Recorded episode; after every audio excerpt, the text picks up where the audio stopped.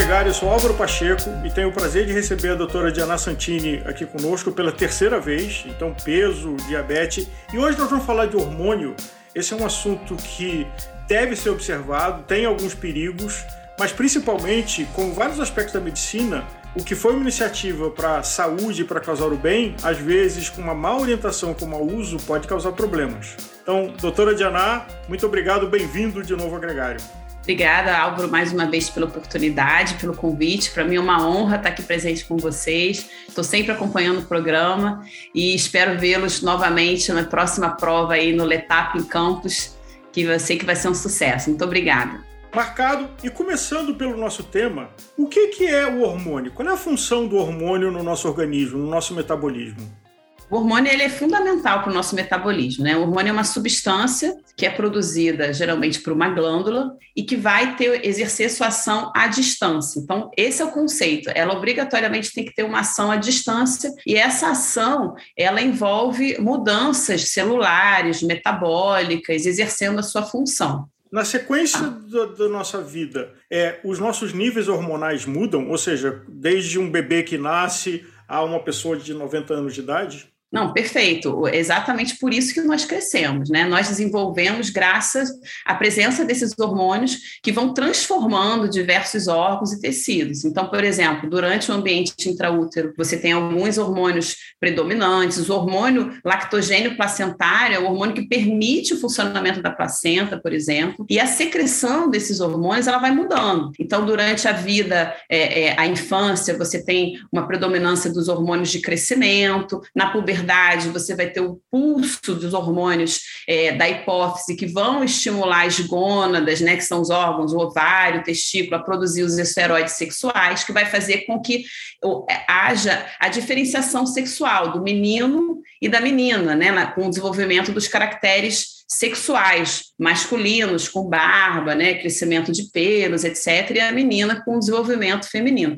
E esses hormônios vão mudando ao longo da, da vida e chega é, com a idade, o envelhecimento, você também vai tendo uma queda, né? Então, todo, tudo isso é, faz a, a, transformação fisiológica, né, que é ao longo da nossa vida, toda essa, essa transformação que a gente tem graças aos hormônios, que são super importantes. Então, uma pessoa com uma deficiência hormonal na infância, se ela não tomar uma reposição, ela tem um comprometimento do crescimento? Sim, exatamente isso.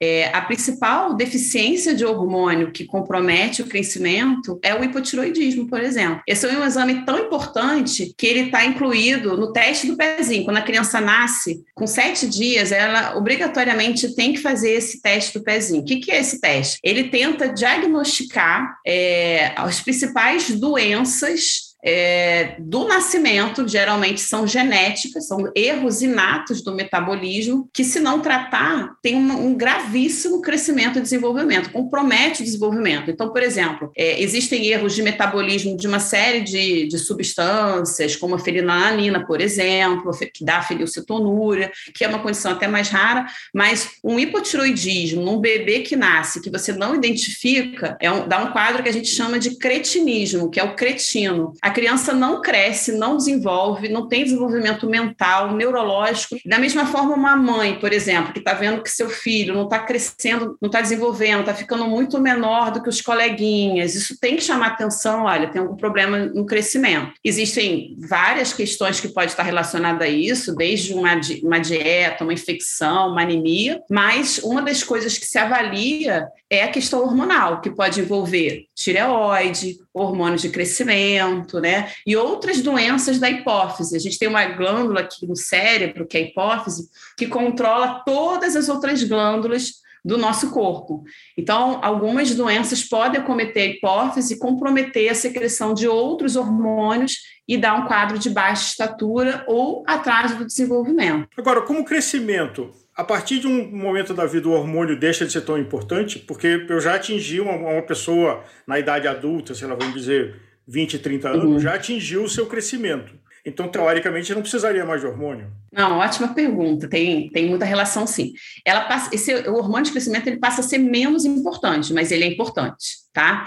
É, existem pessoas que têm deficiência de hormônio de crescimento e que você começa a repor na infância, ela desenvolve, cresce bem. E que se você suspende esse hormônio na vida adulta, ela piora a qualidade de vida. Então, tem vários trabalhos mostrando isso. Ah, ela já cresceu, eu não preciso mais repor, até porque é uma medicação muito cara. E o que, que acontece se eu suspender o hormônio de crescimento depois que ela está adulta e que não vai mais crescer? Você tem piora na qualidade de vida, no cansaço, na massa muscular, na força. É, então, de uma certa forma, você tem um, você depois de adulto, você tem um hormônio de crescimento, ele é secretado numa intensidade menor, mas você tem secreção de hormônio de, de, crescimento, principalmente à noite. Ele é um hormônio, por exemplo, que regula a insulina. Ele é um contrarregulador da insulina. Então, por exemplo, se você está em jejum prolongado, a sua glicose não baixa, não fica zero, porque você tem hormônios que estimula a produção de glicose, que protegem você de uma hipoglicemia. O hormônio de crescimento é um deles, junto com cortisol, com glucagon. Então, é, você continua se beneficiando da presença desse hormônio na vida adulta, só que ele tem uma importância muito menor do que na adolescência e na, na infância, mas ele ainda assim é importante. Tanto que a gente sempre recomenda que quem faz a reposição desde pequena, a gente recomenda manter na vida adulta. Você só faz o ajuste de dose porque você não tem mais objetivo de crescimento, mas isso também melhora na qualidade de vida, na força muscular, e isso é, é bem evidente. A qualidade do sono tem uma relação com é, qualidade hormonal? Tem, tem relação sim. A gente tem no nosso organismo um ciclo circadiano. O que é o ciclo circadiano? São as alterações hormonais, são, são pulsos de secreção hormonal que têm relação com o dia ou a noite. Tá? Então, fisiologicamente, você tem alguns hormônios que têm um pulso na madrugada, no período noturno, e outros ao longo do dia. Então, um clássico exemplo disso é o hormônio de crescimento. Para você secretar hormônio de crescimento, é, essa secreção ele é maior se você está dormindo, em jejum, e após ingesta proteica. Então, por isso que tem esse mito. Ah, você precisa dormir para crescer. A mãe às vezes fala isso. Oh, se você não dormir, você não vai crescer. É justamente porque ele é secretado nesse período noturno. Outro exemplo é a testosterona. A testosterona tem um pico na madrugada, no início da manhã, é, e isso faz com que é, as pessoas do sexo masculino tenham ereções matinais espontâneas. Isso é um sinal de que a testosterona está boa. A perda dessas ereções matinais espontâneas pode ser um sinal de alerta de que ela está baixa. Então, isso é um dos sintomas da falta de testosterona, um deles, mas sim. E outro hormônio muito clássico que é secretado à noite é o cortisol, é, na, na madrugada. Então, de fato, você dormir pouco ou dormir mal, você vai afetar a secreção dos hormônios e isso vai desequilibrar todo o seu metabolismo. Uma das maiores consequências de dormir pouco ou dormir mal é o ganho de peso porque você altera os níveis de cortisol, você tem mais fome, você acaba comendo mais. Isso é muito evidente. Falando do mau uso, a gente tem visto muito em redes sociais é, a promessa do chip da beleza. É, muito foi falado, e, mas o que, que você acrescentaria a essa promessa do chip da beleza? E talvez você pudesse rapidamente detalhar o que, que se trata, o que, que é essa terapia que se vê uma publicidade muito grande em redes sociais. É, eu, eu não recomendo o chip da beleza, tá? Para ninguém. É uma terapia não aprovada, não estudada e não regulada a princípio no Brasil. Ela começou a ser estudada para tratar uma condição que é a endometriose, tá? Que é uma condição que a mulher tem tecidos do endométrio espalhados em diversos órgãos, que sofre de dor, de infertilidade, etc. Então, se usa uma uma progesterona que tem uma ação androgênica, é um tipo de testosterona que é a gestrinona. Então, ela começou a ser usada com esse fim, muito em fase de pesquisa, etc. E percebia que, por ter testosterona, você aumentava a massa muscular, reduzia a gordura corporal, etc. E aí começaram é, algumas pessoas a implantar a gestrinona, que é o chip da beleza, com o intuito de melhorar é, a estética, a força, a vitalidade, o libido, etc. Então, isso começou a entrar no, no mercado assim, fora de bula, ou ainda sem estudos para isso. É, as pessoas começaram a ganhar muito dinheiro, difundir muito, e ele é vendido com é, a ideia de dar beleza e saúde para a mulher. O problema é que a gente não tem é, nenhuma segurança de que o uso de testosterona na mulher possa ser seguro a longo prazo e nem qual é a dose qual é a via, qual Agora, o sal. É um chip porque é algo que você implanta e ele fica fazendo microdosagens, ele fica largando. Exatamente, você é, é, ele tem ele é do tamanho de um, de um, de um fósforo, né, de um palito de fósforo. Você implanta, então você tem que fazer um corte na pele, né? Você é, você implanta dentro da pessoa é, e ele faz liberação longa de hormônios. Então você não tem esse controle dos níveis hormonais, nem você consegue tirar, ah, não estou bem, vou tirar. Você não tem como tirar, assim, uhum. tá?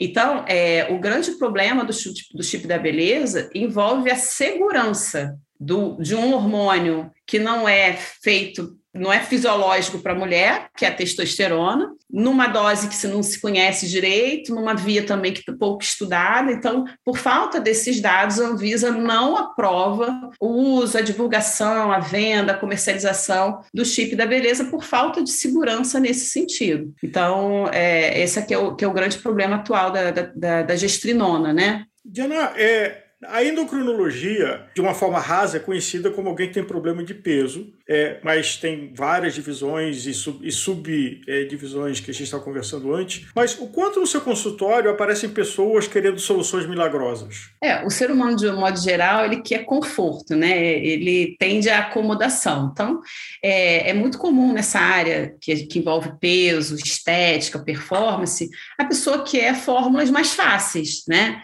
É, e muita gente se aproveita disso para vender fórmulas mágicas, como o próprio chip da beleza, para ganhar o cliente. Mas não é bem assim, né? Se a gente, é, acima de tudo, a gente busca a boa saúde, a qualidade de vida. É, então, o, o, tratamento hormonal, ele tem, para quem tem necessidade de indicação, uma série de benefícios, mas ele não é tudo. Isso é muito comum, por exemplo, mulheres na menopausa, elas vêm com muitas queixas, questão de peso, de sono, de humor, de irritabilidade, e, e, e, e parece que assim cai o mundo e a menopausa é o problema e a falta de hormônio, né, que é a grande questão, e na hora que ela vai tratar, repor o hormônio, vai melhorar a vida dela. Nem sempre é isso que acontece. Tem muitos e muitos casos que a pessoa começa a reposição hormonal e continua é, sofrendo de uma série de questões. Então, para que a gente consiga uma, um bom equilíbrio, não é só o tratamento hormonal. A gente também precisa dormir bem, se alimentar bem, controlar o peso, controlar o estresse, deixar de fumar.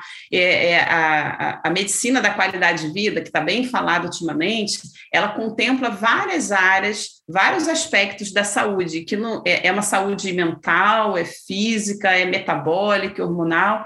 E a gente percebe muitas vezes que quando a pessoa adere a uma mudança de estilo de vida, faz dieta, exercício, perde peso, muitas vezes isso reflete numa mudança não só metabólica, mas também numa mudança hormonal. Isso é muito evidente, é, principalmente nessa área de obesidade e testosterona. Eu imagino de que um fator psicossomático é presente também, né? Então, Sim, a, quando a cabeça está ruim, é, o corpo desanda. Não, isso sem dúvida, tem muita relação. A cabeça, ela é que manda, né? A gente, o nosso órgão do sentido é a cabeça. Então, o, o psicológico acaba influenciando muito na, na, sua sintomatologia, na sua queixa. Isso faz toda a diferença. Indo para um assunto que, inclusive, foi o que motivou a gente fazer esse programa, que é uh, um livro que vai ser publicado sobre testosterona. Uh, então, a gente, a ideia nossa aqui foi dar um contexto, mas eu queria que você falasse um pouco sobre esse trabalho que vocês estão fazendo, desse hormônio, uh, que é majoritariamente masculino, mas que ele tem outras aplicações. É, esse livro é um, é um compilado assim, de vários colegas endocrinologistas, que a gente é, é, fala da saúde masculina, que a gente vai lançar agora em setembro, no Congresso da Sociedade Brasileira de Endocrinologia e Metabologia. É, e eu fiquei, é, assim, meu, a minha parte né, ficou com testosterona e diabetes, então eu, eu escrevo sobre a relação de testosterona e o diabetes, né, a sua associação, em que momento que,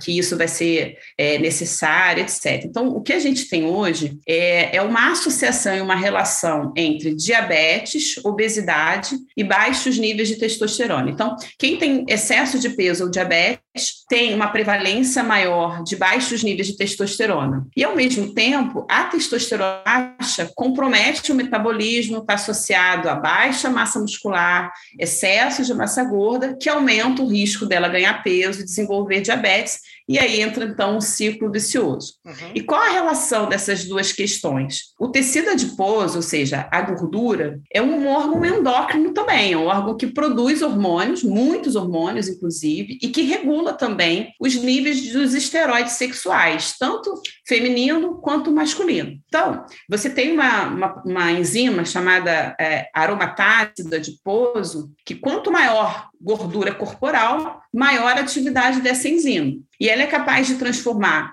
a testosterona em estrogênio, estrogênio em testosterona. Então, se você tem muita gordura corporal, do sexo masculino, você vai acabar tendo mais transformação em estrogênio, seus níveis de testosterona vão ficar mais baixos e você pode, inclusive, desenvolver um quadro de ginecomastia, que é uma das mamas no sexo masculino. Uhum. Isso acontece também em pessoas que usam testosterona no doping. Uhum. Acaba desenvolvendo a ginecomastia. Pelo excesso de testosterona, se acaba transformando maior quantidade de estrogênio e isso dá a ginecomastia, que é por isso que pode acontecer. Então, quando você reduz o peso, você acaba diminuindo essa transformação, melhora os níveis de testosterona. Então, a primeira coisa que a gente sempre tenta fazer quando chega uma pessoa acima do peso ou com diabetes, que apresenta algumas queixas relacionadas à deficiência de testosterona. Você dosa a testosterona, ela está baixa. É, além da gente confirmar, a primeira conduta é Vamos melhorar o estilo de vida. Vamos fazer uma dieta, exercício, perder peso e a gente, na grande maioria, vê melhora nos níveis de testosterona. Quais são esses sinais? Qual, qual o sinal que o nosso ouvinte pode identificar de, de uma testosterona baixa? É, existem alguns sinais que são muito subjetivos, mas, de modo geral, a pessoa vem com queixa de cansaço, falta de energia, diminuição de massa muscular, sensação de que está é, é, tá fraco, não está rendendo. É, tem os sintomas relacionados à esfera sexual, que também são muito importantes, que é a falta ou ausência de libido, de desejo sexual, falta de pensamentos eróticos ou de pensamentos sexuais, é, dificuldade de ereção, é, disfunção erétil, é, sintomas né, ou dificuldades de ejaculação precoce, ejaculação tardia. Então, sintomas relacionados a, aos distúrbios sexuais são sintomas também muito característicos, junto com esses sintomas subjetivos de cansaço, falta de energia. E um outro dado que chama atenção também é a ausência da ereção matinal espontânea, que também é, é um dos sintomas da deficiência de testosterona. Então, quando a pessoa chega né, com essas queixas, não necessariamente todas, mas muitas vezes a, a mais comum é: ah, eu estou cansado, estou vivo cansado, tenho falta de energia e meu libido diminuiu. Essa é, é a, queixa, a queixa mais comum. E aí você vai fazer a avaliação é, e, e, a testosterona está baixa, essa é uma pessoa que é candidata ao tratamento. Sintomas e níveis baixos. Mas mesmo assim, a gente sempre tenta a mudança de estilo de vida para ver se ela responde. Porque essa, essa, essa baixa de testosterona ela pode ser secundária a um estilo de vida inadequado e excesso de peso. E aí ela emagrece os níveis melhoram, a qualidade de vida melhora, o cansaço melhora, o libido melhora, a autoestima melhora. Então, essa, essa é, é, um quadro bem clássico. Bom, mas tem aquelas, aqueles indivíduos que, apesar de emagrecer, é, melhorar a alimentação, fazer exercício, ela não tem resposta, não aumenta os níveis de testosterona. Às vezes há um, um problema no eixo mesmo, é disfuncional. Uhum. Então, essa pessoa, a gente tem certeza absoluta: olha, os níveis estão baixos, ela tem sintoma, ela melhorou o estilo de vida, continua sintomática e continua baixa. Esse é o candidato perfeito para terapia de reposição de testosterona, porque ele tem sintomas, a qualidade de vida está ruim, está baixa, e eu, e eu espero que com a reposição ele melhore a qualidade de vida e os sintomas.